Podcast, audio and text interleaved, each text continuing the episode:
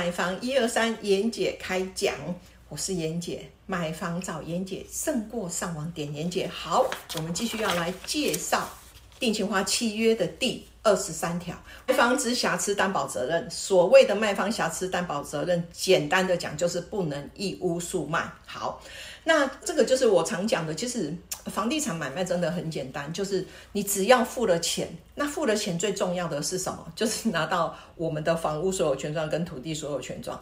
啊，你买房子不是除了房屋之外，你有房子也没有用呢？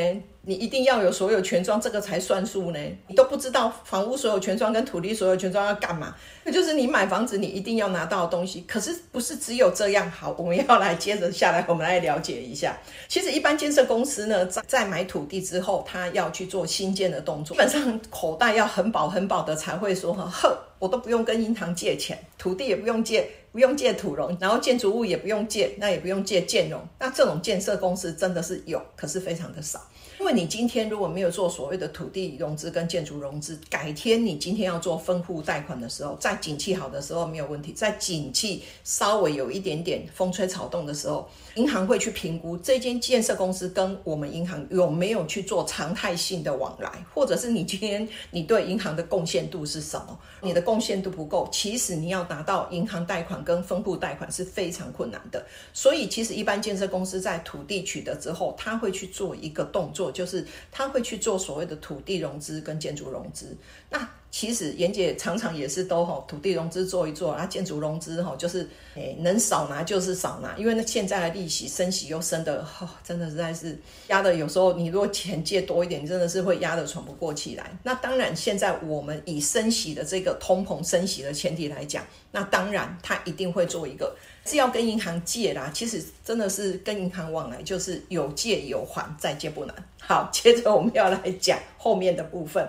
如果已经呃建设公司它有做所谓的土地融资的设定跟建筑融资的设定，我们买方要注意什么？那拿到土地跟所有权状之外，我们在交屋的时候一定要请建设公司呃呃申请一份所谓的房屋跟土地的第一类成本后，我们从第一类的成本可以很详实的看到我们自己个人的资料跟。我们贷款，如果你今天有贷款，第一个顺位设定的银行是谁？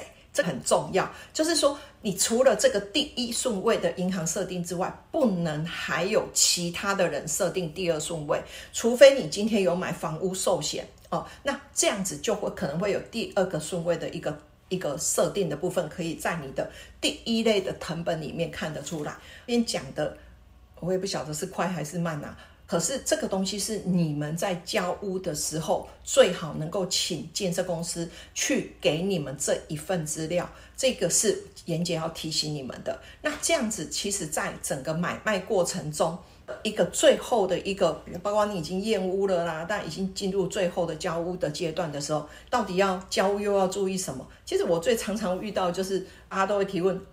对吧？要注意什么？买房子要注意什么？交屋要注意什么？验屋要注意什么？哦，这个都是一个非常大的问题。但是如果你平常都有看教学的内容的影片的录制，相信你都可以很轻松的解决掉这些的问题。如果还有问题，请提问小老鼠 Cindy 一二三，妍姐欢迎大家来提问哦。